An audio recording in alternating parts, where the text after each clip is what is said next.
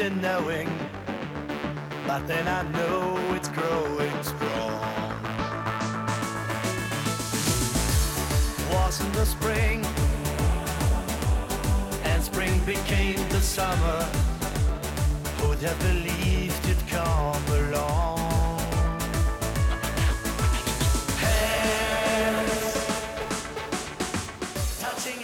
Y vamos ya con la pasión eh, deportiva que nos trae Rodrigo este viernes, como todos los viernes además a esta hora, una vez más marcando eh, la pauta del comienzo de semana y el final de la semana. Muy buenos días, Rodrigo. Muy buenos días, ¿qué tal esa chus? ¿Qué tenemos de nuevo por ahí? Joder, pues como cada viernes, como cada lunes, como cada cualquier día del deporte tenemos un montón de noticias nuevas y me voy a repetir como cada programa casi que me gusta hablar siempre de un español, un crack, pero hay que hablar de él, hay que hablar de Carlitos Alcaraz, que ayer a las 2 de la madrugada eh, ganó contra el canadiense eh, en un contundente 6-4 y 6-4. Y bueno, la verdad es que quería hablar el día de hoy del torneo en sí del Indian Wells porque ayer ganó Alcaraz, mañana volverá a jugar eh, a las 7 de la tarde contra el italiano Sinner.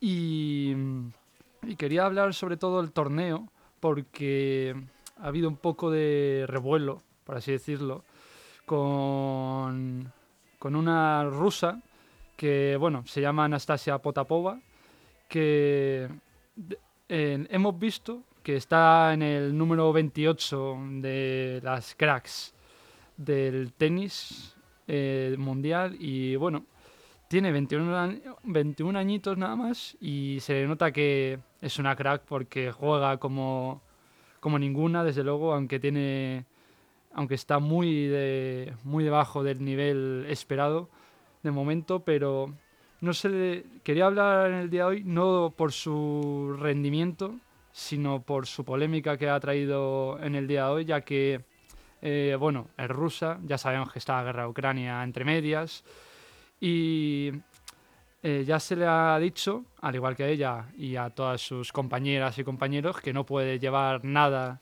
de Rusia que se le vea. Y entonces eh, llevó la camiseta a un equipo ruso, en este caso el Spartak de Moscú, a jugar la tercera ronda del Indian Wells y ha causado bastante revuelo. Y no, y no se entiende porque, por ejemplo, ha llegado a decir hasta número uno eh, del mundo del tenis femenino, como es Iguatec, que está sorprendida, desde luego, porque ella sabe la situación actual y está un poco flipando porque ese gesto, la verdad es que no sé en qué lugar deja a la rusa.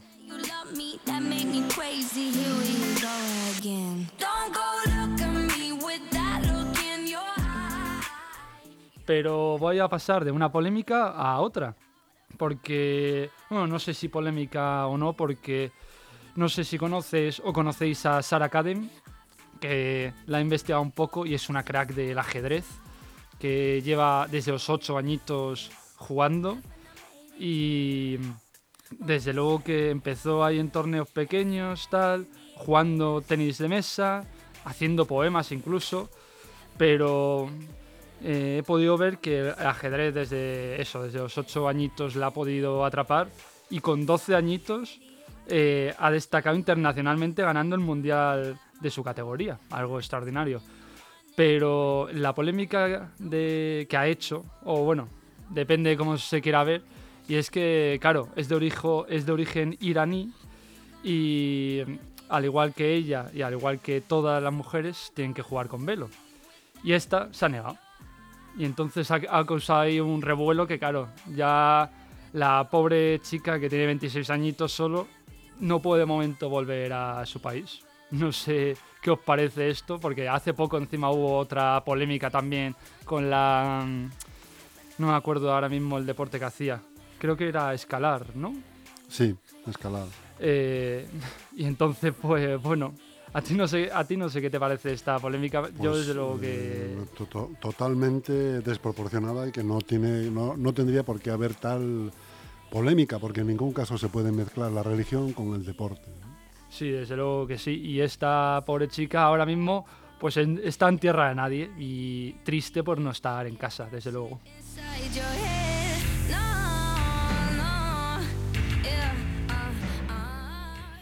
Y tenemos el domingo carrera, otra vez, de nuevo carrera en Arabia Saudí. Tenemos carrerón, desde luego que sí, como cada domingo, con un Verstappen que se ha recuperado a tiempo.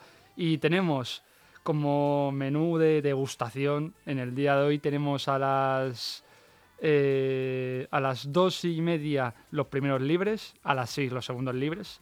Después, mañana, por la mañana, el sábado, a las dos y media los terceros libres y a las seis de la tarde la clasificación. Veremos a ver cómo saldrá Alonso, Verstappen, Hamilton.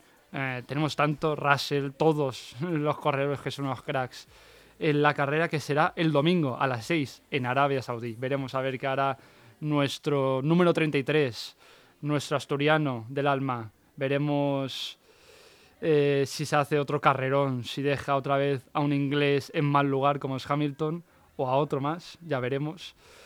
Y con ganas desde luego que ver otra vez la carrera del sábado 19 a las 6 de la tarde.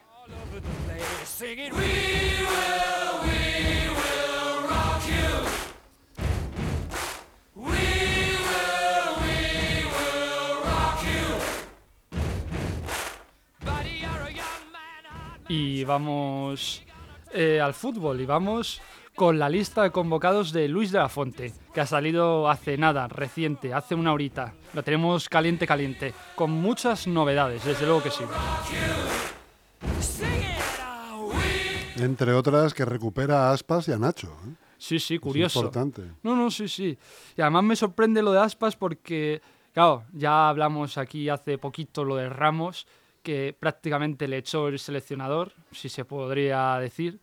Y va con Aspas, que tiene 37 años, que lleva prácticamente un mes sin marcar, hace un doblete, un pedazo de doblete el otro día y le convoca. A mí me sorprende desde luego eh, el seleccionador con el discurso de Ramos y ahora convoca a Aspas, pero hay bastantes novedades aparte de estas dos. Sí, pero fíjate que no, no, yo creo que no se de- no deberíamos hacer hincapié en, el, en el- la actuación de su último partido, ¿no? Sino porque él, como él mismo ha declarado, eh, lo que trae son personas que han traído, que, han hecho, que tienen una trayectoria muy buena a lo largo de todos los años y de todo y por los diferentes pasos que han tenido por las diferentes selecciones, ¿no? Y que han seguido una trayectoria ascendente.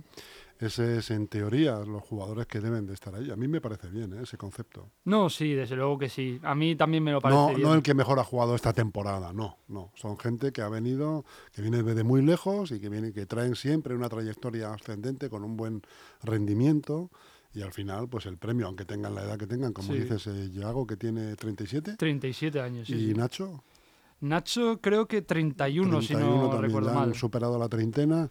Bueno, pues eh, aunan experiencia con, con calidad. No, eso, eso desde luego que sí, porque además de la de Nacho, que mira, me he equivocado, le he echado dos años más, uy, dos años menos que diga, tiene 33, 33 años Nacho. años tiene Nacho. Sí. Y Yago 37. Pues, ya. 37, sí. Y hay novedades, porque desde luego Unai Simón no va, el portero tituladísimo en, esta, en estas últimas convocatorias de Luis Enrique. Tenemos a Kepa, que será seguramente el portero titu- titular, junto a Robert Sánchez y David Raya. En la línea de defensa, en el lateral izquierdo tenemos a Valde y a Gallá. En el lateral derecho tenemos a Carvajal y a una novedad que vuelve a la selección tras mucho tiempo, a Pedro Porro. En la línea de defensa tenemos a Laporte, a Íñigo Martínez, a Nacho el mencionado y a uno que a mí me encanta, me encanta, sinceramente, como es el jugador de los Asuna, David García. En el centro del campo tenemos a Rodri, como no, el sustituto de Sergio Busquets, a Zubimendi, que personalmente también me tiene loco, me encanta este jugador, a Gavi, a Pedri, lógicamente, a Fabián del PSG, a Miquel Merino de la Real Sociedad también. Y a Dani Ceballos también, que le conoce bien Luis de la Fuente de las categorías inferiores y se lo tiene muy merecido, desde luego que sí. En la delantera tenemos a Dani Olmo, el jugador del Leipzig, a Williams, el pequeño, a Brian Hill, que es muy sorprendente para mí, desde luego que sí, a Oyarzábal, a Yago Aspas, como he mencionado anteriormente, a Álvaro Morata, el único jugador del Atlético de Madrid en esta convocatoria, a Gerard Moreno y a José Lu. Desde luego que una convocatoria muy novedosa la que nos ha traído el nuevo seleccionador Luis de la Fuente. Bueno, pues habrá que esperar, ¿no? A ver que... El día 25 creo que tienen ya partido en, Sí, en Málaga, si no... contra Noruega. Eh, jugará el próximo 25 de marzo en Málaga contra Noruega a las 9 menos cuarto. Sí, Y el 28 en Glasgow contra Escocia también a las 9 menos cuarto. Eh, los dos encuentros son los que abren la fase de clasificación para la Eurocopa del eh, 2024 que se disputará en Alemania. O sea que, bueno, habrá que estar pendiente de esos partidos, ¿no? No, Porque ahí luego. será una buena piedra de toque para ver eh, estos chavales cómo evolucionan en el campo y sobre todo el entrenador pues que demuestre la experiencia que se le supone, ¿no? Y, y la calidad que se le supone. A mí este tío me gusta, fíjate, ¿Sí? Rodrigo. Sí. yo, Yo no sé a ti si te convence, porque está fuera de la línea de los entrenadores habituales, ¿no? Pues, has Este, más dado- bien, este es un técnico, ¿no? Yo diría que es un Sí. técnico. Pues me parece que has dado en el clavo, la verdad, con las palabras que has utilizado. A mí personalmente me gustaba más Luis Enrique, pero Luis de la Fuente creo que tiene toda confianza de la Rubiales y de la Federación, federación, ¿no? claro que sí. Y creo que no había mejor seleccionador para, para el puesto, eso sí, desde luego. Pero ahora vamos a pasar. Bueno, antes de nada, que se me olvidaba, ha habido novedades en... Porque tu candidato hubiera sido otro, ¿no, Rodrigo? Confiésalo. no hubiese sido mi primer... Hubiera sido Valverde, O Marcelino también. Marcelino, ¿no? Me hubiese ¿Quién quedado con? Luis Enrique. Bueno, pero no, no, no estando Luis Enrique, ¿quién, quién hubiera sido? Pues.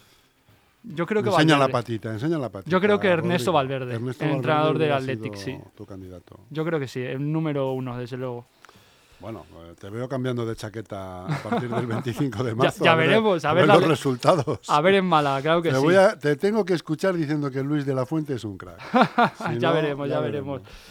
Pero vamos a seguir con el fútbol eh, de selecciones porque ha habido cambios eh, para el Mundial 2026 que será en México, Estados Unidos y Canadá.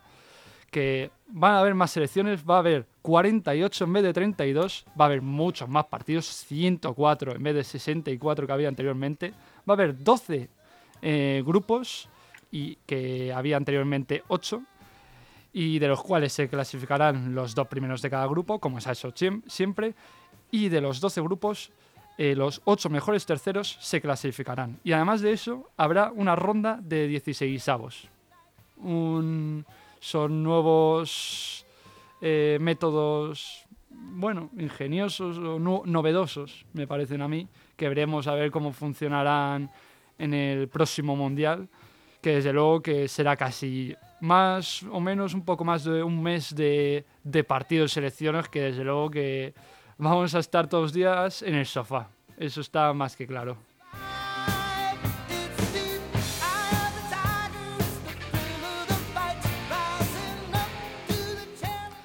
Y ayer hubo Europa League, al igual que el martes, y el miércoles hubo Champions League, que, bueno, teníamos a un Haaland enorme que se carrileó él solito el partido con un 7-0, 5 goles de Erling Haaland, el noruego que se enfrentará a España el 25, eh, que arrasó contra el Leipzig, que se convierte en el tercer jugador de la historia de la Champions que marca 5 goles. Eh, otro que había dirigido Pep Guardiola, como es Leo Messi, hizo también cinco goles. Eh, y después está Luis Adriano, que también hizo cinco goles con el Shakhtar Donetsk. Pero además, eh, bueno, cabe recalcar que Haaland y Messi compartieron entrenador, como es Pep Guardiola, que además le quitó antes del 70 al noruego, que él dice que, bueno, para descansar, pero igual no quería que le quitase el récord a Messi. no lo sé qué opinaría Pep ahí, que se le pasaría por la cabeza, pero bueno. Después tenemos al Oporto, que empató 0-0 contra el Inter. Y como ganó el Inter 1-0 con gol de Lukaku en la ida, pues pasan los italianos. El Real Madrid ganó, conquistó al Liverpool, nuevamente en el Bernabéu con un tanto de Karim Benzema. Un contundente 3-0 del Napoli contra el Eintracht de Frankfurt que nos dejó imágenes bochornosas antes del partido con enfrentamientos, de policía en el suelo, coches quemados, algo que no es fútbol, desde luego que sí. Y en la Europa League, el Fenerbahce ganó 1-0, pero no pudo pasar frente al Sevilla. Eh, la Juventus de Turín ganó 0-2 contra el Friburgo. El Real Betis Balompié no pudo hacer la heroica contra el United y perdió 0-1. El Feyenoord 7-1 contra el Shakhtar Donetsk. El San Julius 3-0 contra la Unión Berlín, que pasa también. El Leverkusen también pasó contra el Fenercaros. El Arsenal no pasó de Europa League, que ya lleva tres años sin pasar. eh, frente al Sporting en penalti. La Roma igual pasa la Roma de Mourinho. Y la que no pasa es la de el equipo de Quique Setién que perdió contra el Anderlecht en casa. Así que eh, nos deja ahora uno, un buen, unos buenos partidos de cuartos de Champions, que ahora os lo contaré porque ha sido el sorteo hace nada. El de, el de Europa League será ahora a la una, justo cuando terminemos un poco más adelante el programa, así que ya os lo contaremos el lunes. Pero tenemos partidos buenos, como es el Real Madrid-Chelsea, la ida en el Santiago Bernabéu.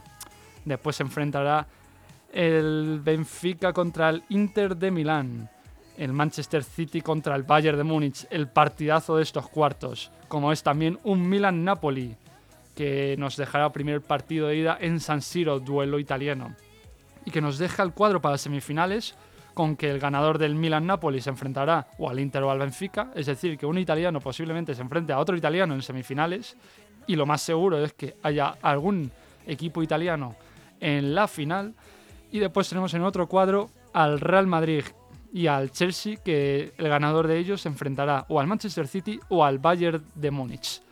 Eh, tenemos desde luego partidazos que desde luego que tenemos un buen menú en la Champions y en la Europa League veremos más más adelante si si nos deja buen buenos partidos, eso sí.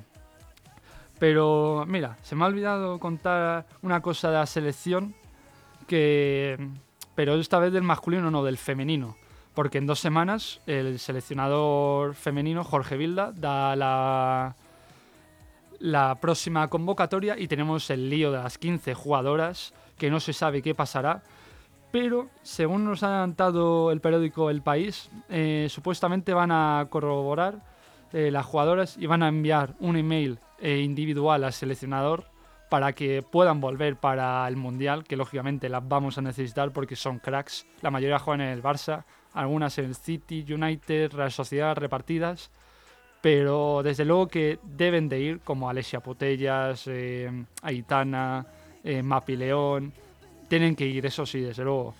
Entonces veremos qué pasa, pero eh, tiene pinta de que todo el lío de las 15 jugadoras se resolverá y volverán a la selección con Jorge Vilda.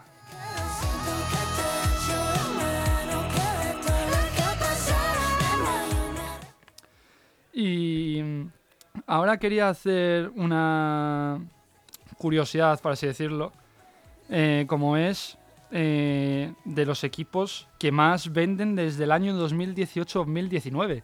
Y en esta lista eh, os van a sorprender más de uno, desde luego que sí.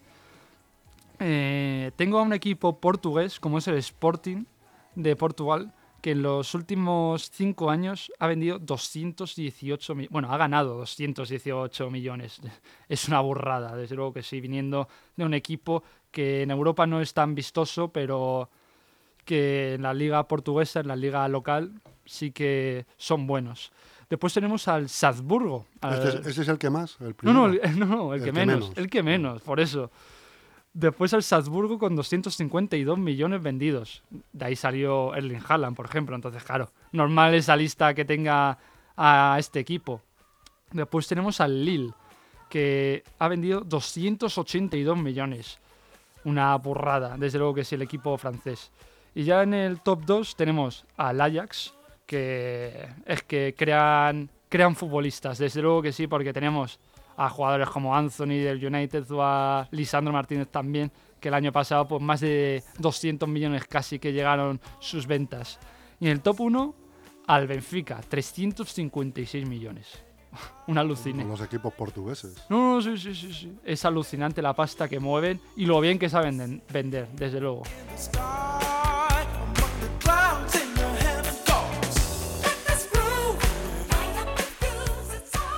Y os voy a traer, como siempre, estadísticas que a mí me gusta y me gusta rematar casi para los programas.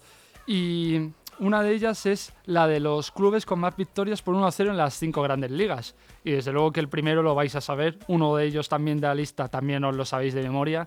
Pero vamos a empezar con el Lens, que lleva cinco victorias por 1-0 esta presente temporada.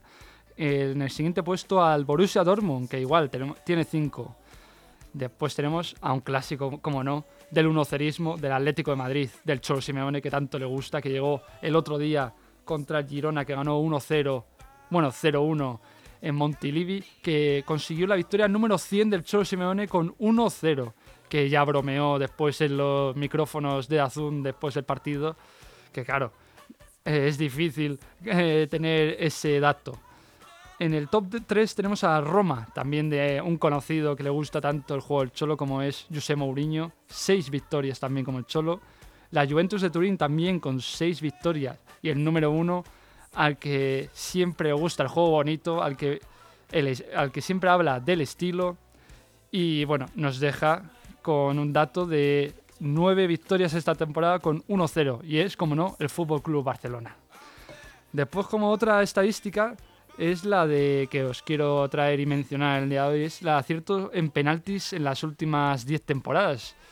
Y en la liga tenemos que en 2013-14 un 70% de efectividad, en el año siguiente 78, después bajó a 71 en la 15-16, subió nuevamente a 73% en la 16-17, eh, bajó un poquito en la 17-18 y ahí ya se disparó en la 18-19 con 81%, en la siguiente 83, después bajó radicalmente a un 74 y el año pasado un 75 y este año un 68%. Desde luego que este año han fallado muchísimos penaltis los jugadores de, la Liga Santander. Muy bien, amigo Rodrigo. No sé si nos queda algo más en el tintero. Pues mira, me queda eh, rematar con una curiosidad del Arsenal y los partidos de este fin de semana. Pues venga, vamos a ello. Pues el Arsenal, eh, tú sabes que tiene un conocido reloj en la cubierta de, de su estadio. Yo no lo sabía, desde luego no, que sí. no lo sabía. Pues, eh, bueno, eso se hace, bueno, lo tienen ahí debido a que anteriormente tenían una réplica gigante en su estadio, eh, justo detrás de la original. Y, bueno, lo que hacen estos, eh, los jugadores y el cuerpo técnico, es cada vez que juegan de visitantes, se llevan eh, una réplica del reloj y se hacen una foto con, con él en el vestuario. Mira, te la voy a mostrar, no la, no la van a poder ver, pero la verdad es que es bastante curioso que yo cuando vi dije, joder, la verdad es que lo tienen todo, desde luego que sí. Pero bueno, ya sin mucho dilamiento no nos vamos a enredar más. Vamos con el menú de, de este fin de semana. Como que tenemos el viernes, hoy, a las 9 de la noche, Real Valladolid Athletic Club, Nottingham Forest, Newcastle a la misma hora, 9 menos cuarto, Atalanta, Empoli. Y el Olympique de Lyon también se enfrentará al Nantes a las 9 de la noche. Sábado a las 2 de la tarde, Almería, Cádiz, lucha por el descenso. Desde luego que sí, los dos actualmente se encuentran en puestos de descenso. Rayo Vallecano, Girona a las 4 y cuarto. Español, Celta a las 6 y media con duelo de delanteros internacionales como son José Lu y Iago Aspas. A las 9 de la noche se enfrentará el Atlético de Madrid contra el Valencia, necesitado de puntos, desde luego que sí. En Premier League, los partidos a las 4, como siempre, que son varios. Aston Villa, Burdemont, Brentford, Leicester City, Southampton, Tottenham Hotspur, Wolves, Leeds United. A las 6 y media, el Chelsea, el rival del Real Madrid en Champions League, se enfrentará al Everton. A las 9 menos cuarto, en Liga Italiana, en Calcio A, Udinense, Milan. En segunda división tenemos al Leganés, que se enfrentará a las 4 y cuarto contra el Real Oviedo, necesitado de puntos, claro que sí, porque perdió el otro día 3-0 y los necesitamos, claro que sí. El Ligue 1, Toulouse, Li- Lille a las 5 de la tarde. Después tenemos en la FA Cup, cuartos de final, Manchester City, Burley, que por lo tanto no jugará esta jornada ninguno de estos dos equipos. Seguimos con segunda división con Andorra y Bizas 2 de la tarde, 4 y cuarto, a la misma que el Leganés, Albacete, Granada, a las 6 y media, Tenerife, Las Palmas y Asrue para cerrar la jornada el sábado, Ponferradina, Deportiva a la vez. En Alemania, Bundesliga, el Dortmund se enfrentará contra el Köln a las 6 y media. Después, el domingo, a las 2 de la tarde, el Betis contra el Mallorca, 4 y cuarto, Osasuna Villarreal a, a la misma hora, Real Sociedad Elche. El Getafe se enfrentará al Sevilla en casa también por la lucha del descenso a las 6 y media en el Coliseum Alfonso Pérez. Y tenemos clásico, clasicazo, como siempre. Fútbol Club Barcelona, Real Madrid. Duelo de grandes por la Champions y por la Liga, claro que sí. A las 3 de la tarde, Arsenal Crystal Palace en Premier League. Mientras que el United se enfrentará eh, al, al Dortmund, uy, perdón, al Fulham en FA Cup. Mientras tanto, el Brighton también se enfrentará contra el, el Town a las 3 y cuarto y a la 1 de la tarde, Sheffield United Blackburn Rovers. En Serie A tenemos Napoli, el líder, el que ganó el otro día contra el Eintracht, y se enfrentará al Milan, pero esta vez se enfrenta al Torino a las 3 de la tarde. Partidazo en Serie A, Lazio Roma, al igual que a las 9 menos cuarto, Inter de Milán, Juventus de Turín. A las 5.05 de la tarde tenemos al Paris Saint Germain que se enfrentará al State the Range. Y en la Kings League, que es la última jornada, después tenemos, tendremos dentro de un par de semanas Final Four. Pero mientras tanto, Gigantes contra Troncos a las 3 de la tarde, a las 4 1K Ultimate Móstoles, a las 5 Porcinos El Barrio, X Buller Team Science a las 6, Rayo de Barcelona contra Cunis por a las 7, Pillo contra Aniquiladores para cerrar la jornada a las 8 de la tarde. En segunda división, Burgos Real Sporting a las 4 y cuarto, Huesca Zaragoza, Lugo Racing a las 6 y media, a la misma hora Villarreal B Cartagena y mientras tanto un, partido de Champions, pero no lo será. Bayer Leverkusen, Bayern de Múnich a las 5 y media. Y el lunes tenemos al Mirandés que jugará contra el Eibar. Desde luego que buenos partidos. Muy buenos partidos, Rodrigo.